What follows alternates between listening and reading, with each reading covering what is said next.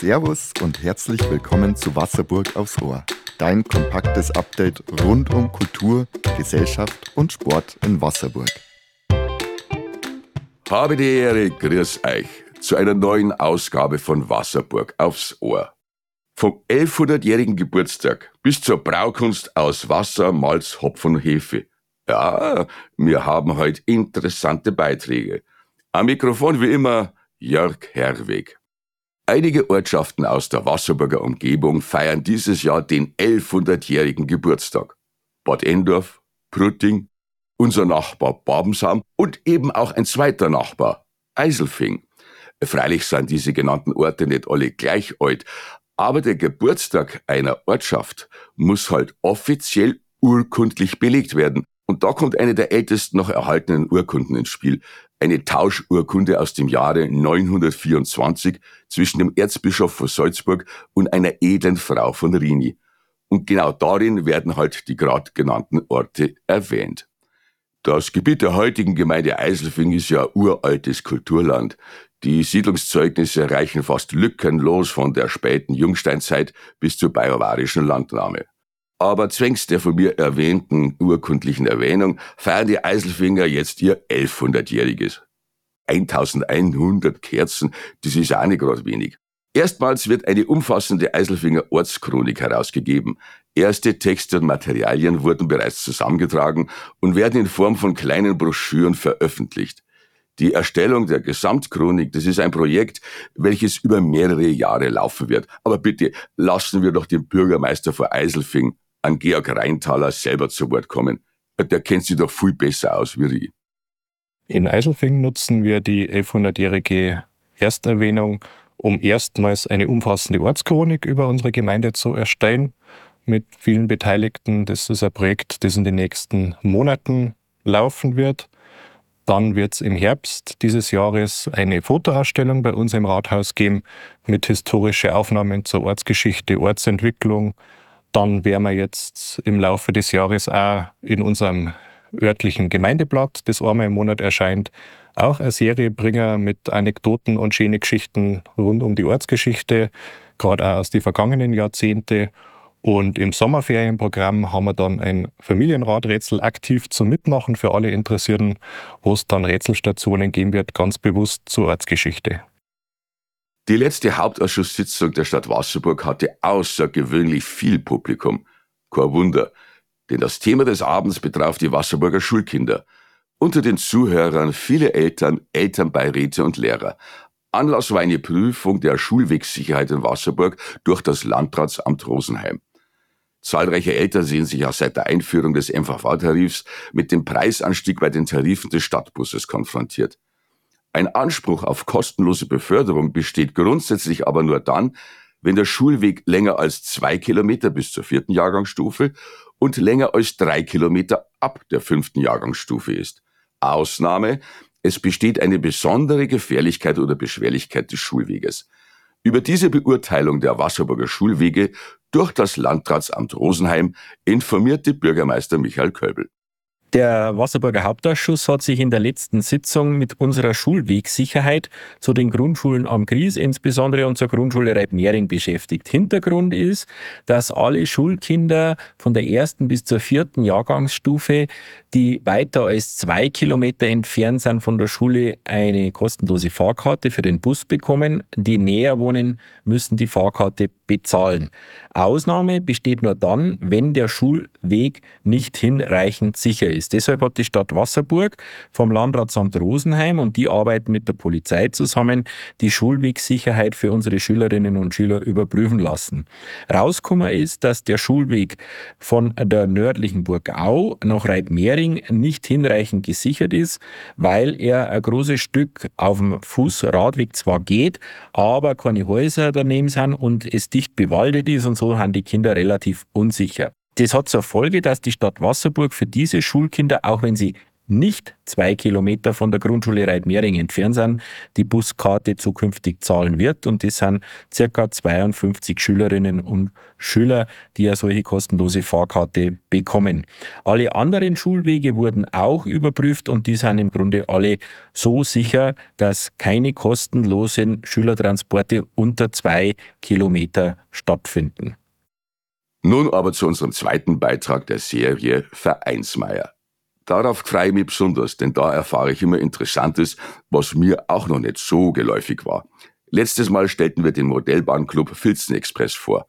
Heute ist ein noch junger, aber ungemein rühriger Verein an der Reihe.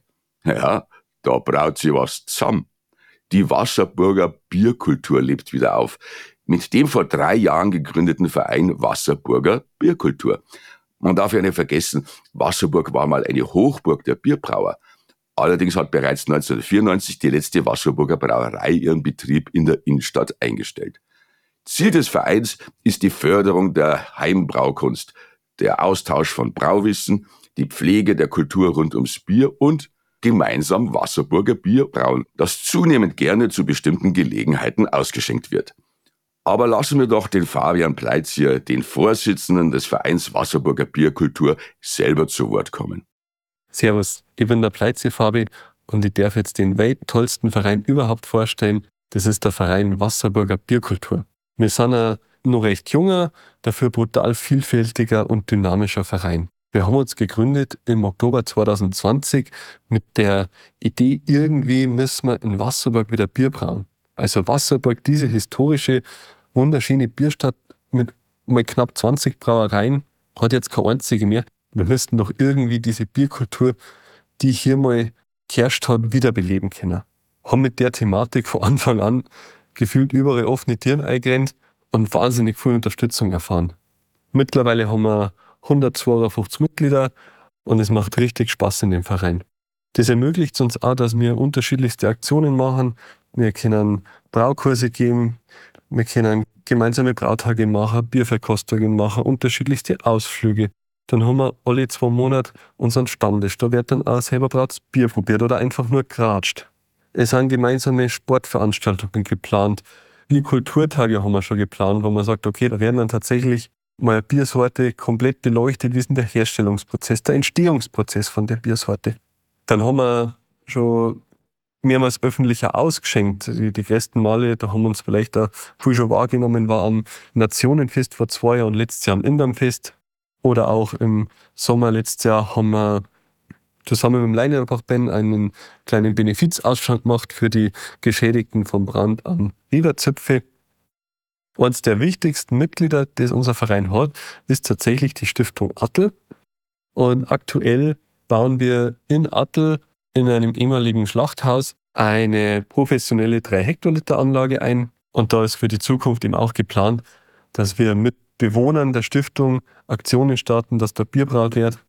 Es ist allerdings eine Anlage, die ehrenamtlich betrieben wird.